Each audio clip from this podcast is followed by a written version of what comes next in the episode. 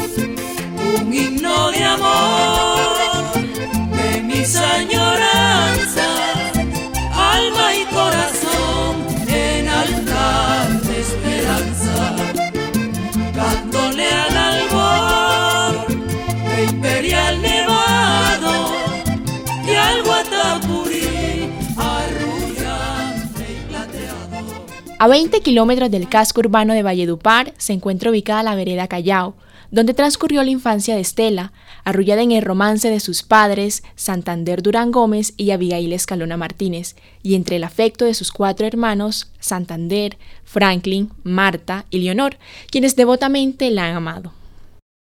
El hogar de Santander y Abigail colindaba con la hacienda Chapinero de propiedad del tío materno, Rafael Escalona, quien con el mismo sentimiento de la logia, con mucha frecuencia, convidaba ritual de la amistad con corazón de hermano, compañero, amigo, confidente, y entre versos, melodías y acordeones, hacía de la parranda el escenario de la vida, el amor y la esperanza. Eran las parrandas de Rafa el escenario donde los hijos de Abigail se asomaban a la pasión del parrandero hasta terminar repitiendo los cantos que lanzaban a los cuatro vientos. Allí, los sobrinos escucharon las primeras versificaciones. Allí, Estela entendió que la melodía ingenua que salía de su voz al pasar por el fuelle del acordeón adquirió otro color, otra vitalidad, otra fuerza. El maestro Escalona, todos lo conocemos, lo conocimos, una persona parrandera, amigo de sus amigos. Él con mucha frecuencia hacía parrandas en la finca y nosotros teníamos la oportunidad de estar allí y de conocer a los amigos del maestro. Entonces eso empieza a despertar en mí el interés por la música vallenata. En mi casa fuimos también muy musicales había una, me acuerdo, una radiola de esas antiguas de la época, ¿no? Teníamos música de todo el país, música andina, música costeña, eh, música vallenata. En esa época ya creo que habían grabado Bovea y sus vallenatos con Alberto Fernández, música del maestro Escalona. La teníamos allí en, en los long play de la época y poníamos mucha música eh, en la casa entonces eso nos ayudó como a abrir los sentidos hacia la música.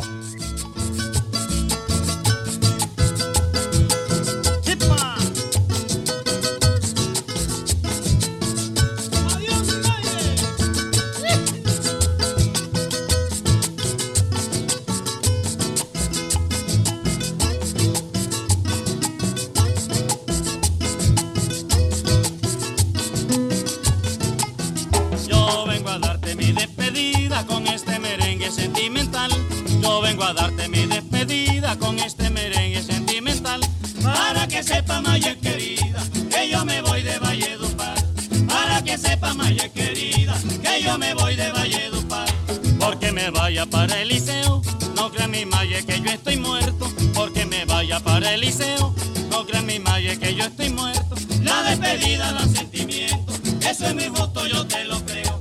La despedida da sentimiento, eso es muy justo, yo te lo creo.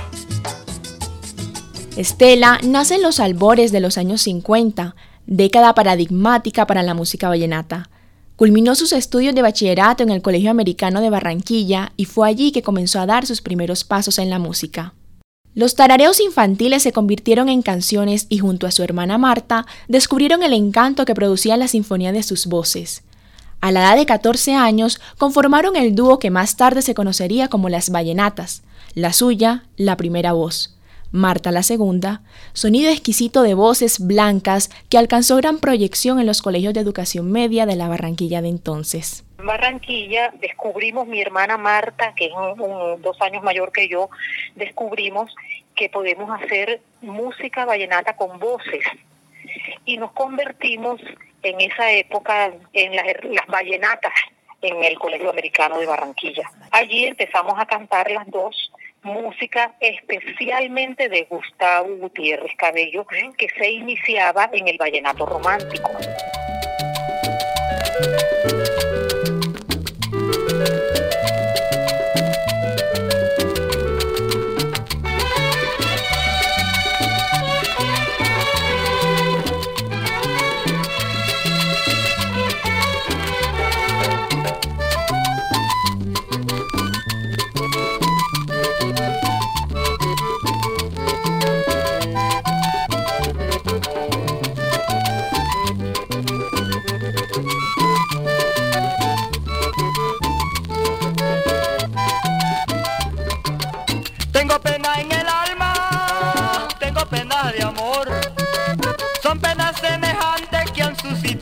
Esta gran pasión.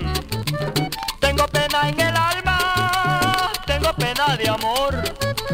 Son penas semejantes que han suscitado esta gran pasión. Gustavo Gutiérrez sufre de amor, de mi vida ven y calma este ardor. Gustavo Gutiérrez sufre de amor, de mi vida ven y calma este ardor. Por eso suena triste mi acordeón quedó llorando. No te vayas morenita, alma estoy cantando. Por eso suena triste, mi acordeón quedó llorando. No te vayas morenita. Mientras en el Valle del Cacique Upar, la fiesta de los acordeones se fortalecía, las vallenatas adornaban con su música los claustros académicos barranquilleros y Santander, su hermano mayor, hacía lo propio en las aulas de la Universidad Nacional, sede Medellín, y luego desde la Universidad del Tolima. En efecto, en el año 1968, los oídos y los corazones se volcaban a la tarima Francisco el Hombre para escuchar el trino de los acordeones, para escuchar el sentimiento y la pasión de Alejandro Durán Díaz, quien se coronaba como el primer rey de la leyenda.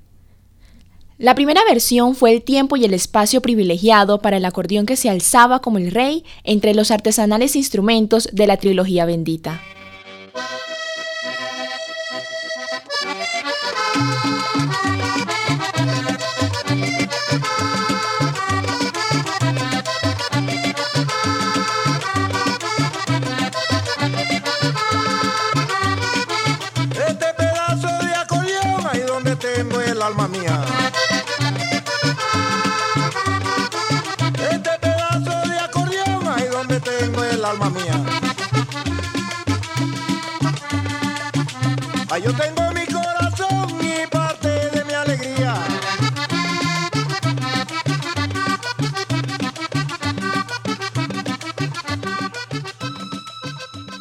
El concurso para la poesía y la narración se abre en 1969 con el nombre de Canción Inédita.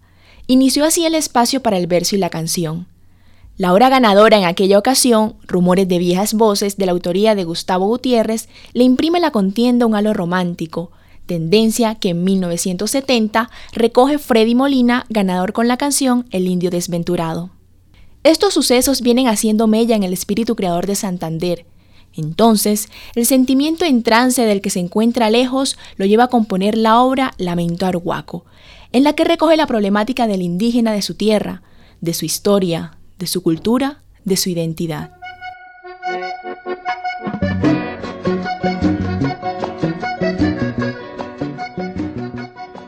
Santander empieza a descubrir, a dar sus pininos en eh, la composición vallenata y nos reuníamos en la finca, como les comenté, que era nuestro hogar en ese momento, nos reuníamos en vacaciones. Cada vez que Santander venía ya tocaba la guitarra y entonces mm, nos, nos reunía a todos y nos con mucho orgullo él mostraba sus primeras composiciones y yo tenía la particularidad de que rápidamente le podía hacer voces a Santander, le podía hacer una segunda voz, le podía hacer un contralto y las canciones empezaron a oírse como muy bonitas. Entonces, eso, eso se empezó como a, a regar la voz de que Santander y Estela estaban cantando y cantaban lindo. Fue así como en 1971 el joven compositor decide participar en el concurso de la canción inédita del Festival de la Leyenda Vallenata en su cuarta versión. Las canciones brotaron de su imaginación cual manantial. Lamento Arhuaco y Las Bananeras eran una amalgama de historia, denuncia, sentimiento y protesta. Un sobre lacrado llegó a manos de Estela, quien arrullaba con sus cantos las horas matutinas de Abigail. Santander le encomendaba la misión más importante de lo que iba corrido de sus vidas, cantar en la tarima la obra escogida. Aquella noche el cielo vallenato y los picos de la nevada hicieron de telón de fondo a la mágica interpretación de Estela, que entre aplausos descendió de la tarima mientras los funcionarios de las disqueras la abordaban anticipándole propuestas contractuales, ante lo cual Estela decía con cierta timidez, pero con firmeza, que esa tendría que ser la decisión de su hermano Santander.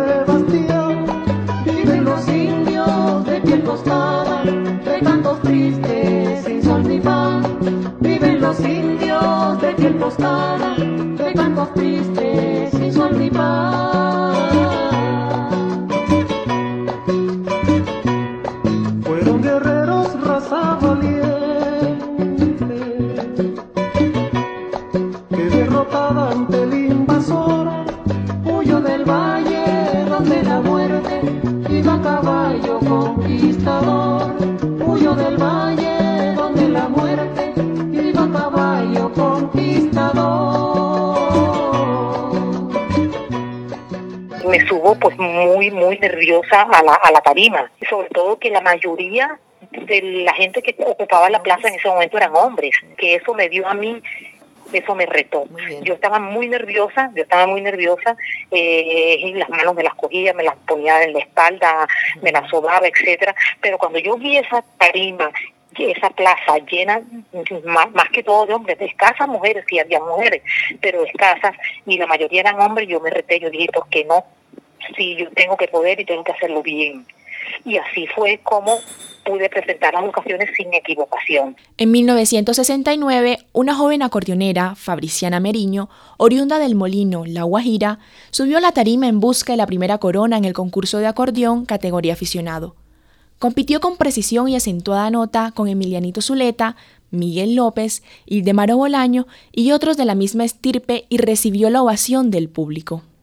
En 1971, otra mujer, ahora de linaje vallenato, Estela Durán Escalona, engalanaba la tarima con su solvencia interpretativa, rompiendo los esquemas ya tradicionales del canto juglaresco.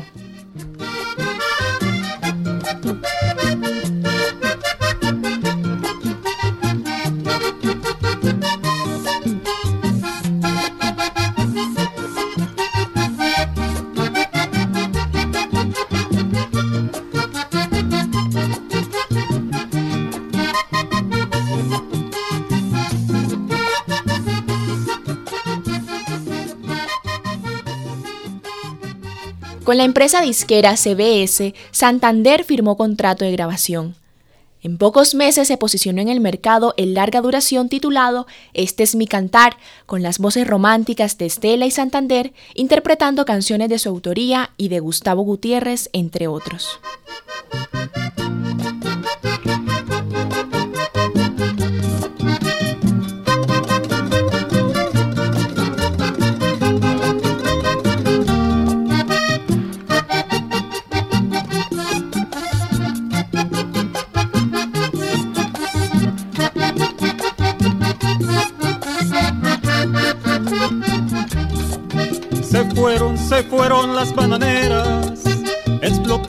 Explotaron, la nación.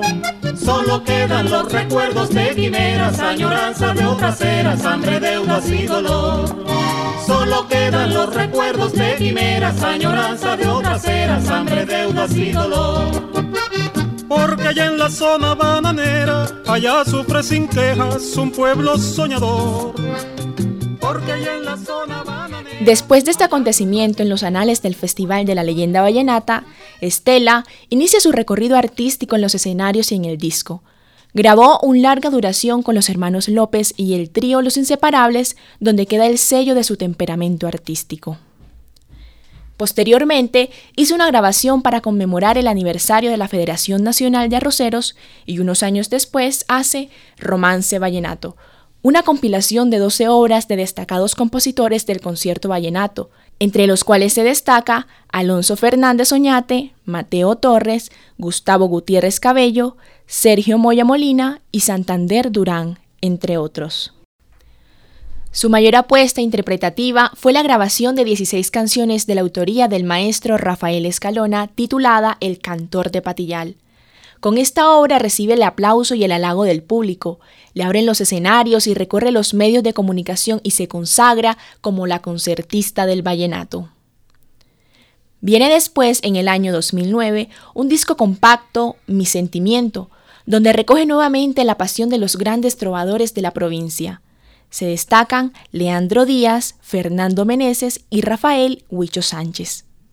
En las postrimerías del siglo XX, con la denominación cantautor, se reconoció aquel compositor que con su propia voz venía llevando sus obras al disco y al escenario, figura diferente a la del cantante ya ampliamente popularizada que interpreta las obras de otros autores.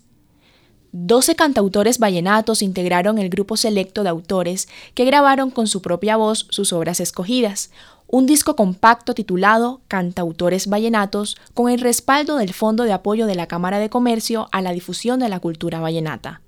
Integran la lista de cantautores Rita Fernández Padilla, conocida compositora desde la década del 70, y Estela Durán Escalona, intérprete destacada, ahora exaltada en el campo de la composición.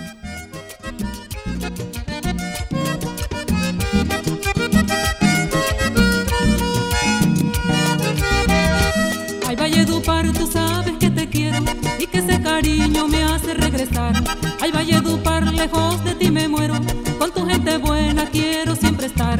Ay, Valledupar, hermosa tierra mía, como un homenaje te vengo a cantar.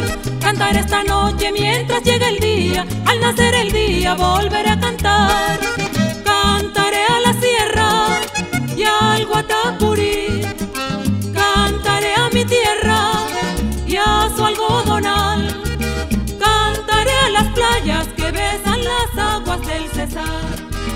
Cantaré a las playas que besan las aguas del Cesar. Cuando cae la medianoche, es más linda mi sabana. Un lucero que titila, al final nos acompaña un lucero que titila, al final nos acompaña. Dormido está el pueblo que sueña mientras yo le canto. A este rinconcito querido que yo me he encontrado. La tierra de nidos de amores que gloria le han dado dejando recuerdos muy tristes que te maltrataron.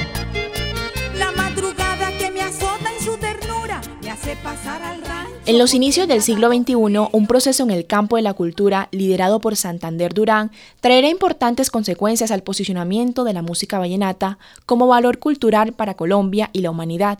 Se trató del clúster de la cultura y la música vallenata Cluster es un término traído del idioma inglés que significa racimo. Para el caso que nos ocupa, la música vallenata, este término alude a un grupo de instituciones conexas que obran en pro de un mismo objetivo. Por ejemplo, la Universidad Popular del Cesar y la Escuela de Música Andrés el Turco Gil, cuyo cometido es la protección y difusión de la música vallenata tradicional. Esta música es un valor estético y cultural elogiable y digno de ser preservado.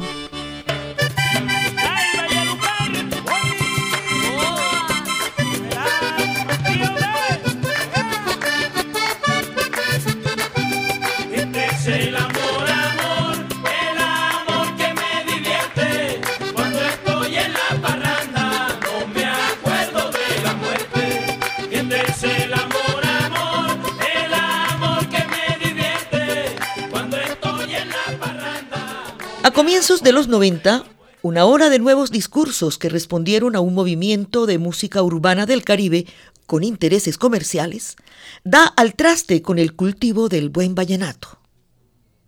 Los nuevos autores de la música comenzaron a utilizar el patrón melódico de ciertas baladas en boga y lo llevaron a un formato donde aplicaron caja, guacharaca y acordeón, degradando el verdadero sentido musical y poético de la apuesta vallenata. En este movimiento se percibió desde un principio una tendencia a la simplificación que pretendía facilitar su audición y acogida por públicos masificados. El nuevo músico el nuevo compositor banalizaba así el vuelo poético y el enlace argumentativo de la bella narrativa tradicional. Simplificaba su melodía y su rítmica, reduciéndola a esquemas repetitivos.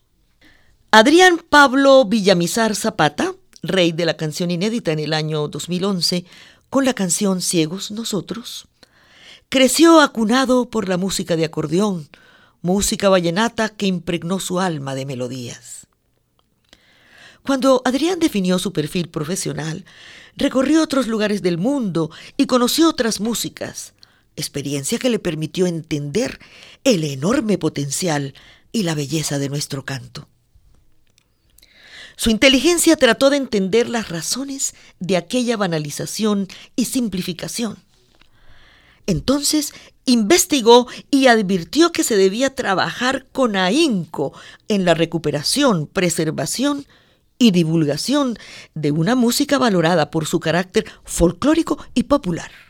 Entendió Villamizar que debía recorrer el camino que le permitiera alcanzar la declaratoria de la UNESCO para nuestra música tradicional como patrimonio de la humanidad elaboró documentos base y los presentó en Valledupar a las personas que lideraban el clúster de la cultura y la música vallenata. Carlos Díaz Granados, Estela Durán Escalona, Lolita Acosta Maestre, Santander Durán Escalona y Rosendo Romero Ospino, quienes incorporaron la propuesta de la patrimonialización como uno de los cuatro grandes proyectos a ser aprobados por los Ministerios de Cultura y de Turismo y de Comercio Exterior. En 2009, el Ministerio de Cultura le entregó al clúster la investigación formal requerida para la inscripción de la música vallenata tradicional en la lista representativa del patrimonio cultural e inmaterial de Colombia. Luego de cinco años de trabajo continuado durante los cuales Estela Durán Escalona fungió como secretaria aportando su experiencia en el campo de la música y del periodismo investigativo, en diciembre de 2015 la UNESCO declaró la música vallenata tradicional como patrimonio cultural e inmaterial de la humanidad.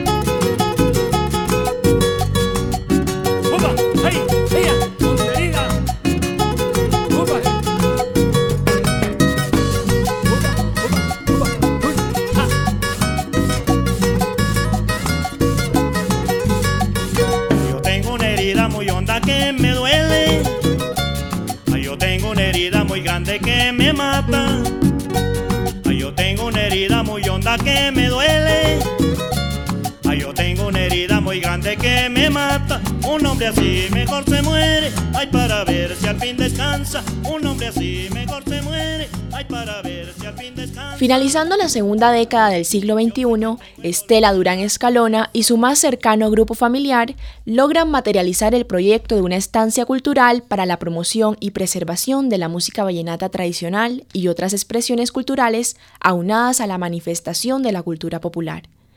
Huacao, sobrenombre con el que la familia Escalona Martínez apodaba al pequeño Rafael Calixto, es el nombre del recinto en donde semana tras semana se vive el ritual de la música vallenata tradicional en las voces de la herencia Escalona, grupo de descendientes conformados por Santander y Estela y la tercera generación de cantautores Amia y Mario.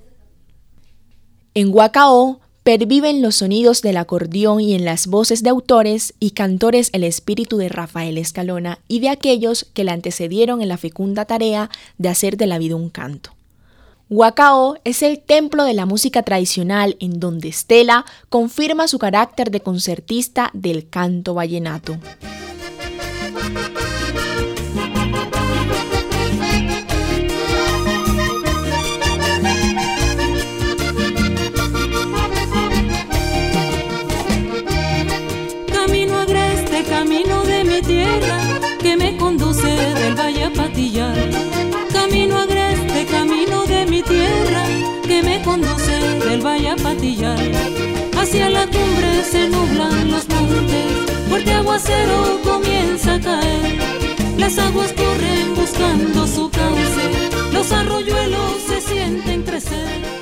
Luego de abordar la vida y obra en el ámbito artístico de Estela Durán Escalona, ahondaremos en la historia musical de Rita Fernández Padilla, una mujer que desde su infancia ha estado marcada por el clasicismo musical de Occidente.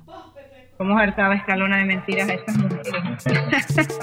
Esta es una de, las, de los cantos más bellos que ha hecho Rafa. A mí me fascina, es un merengue. Es honda herida. Que yo tengo una herida muy honda que me duele. Que yo tengo una herida muy grande que me mata. Que yo tengo una herida muy honda que me duele. Ay, Valledupar, hermosa tierra mía, como un homenaje te vengo a cantar. Esta noche mientras llega el día, al nacer el día volveré a cantar. Cantaré a la sierra y al Guatapurí. De repente yo he llegado a un lugar en la sabana que me envuelve en su hermosura entre noches y mañanas.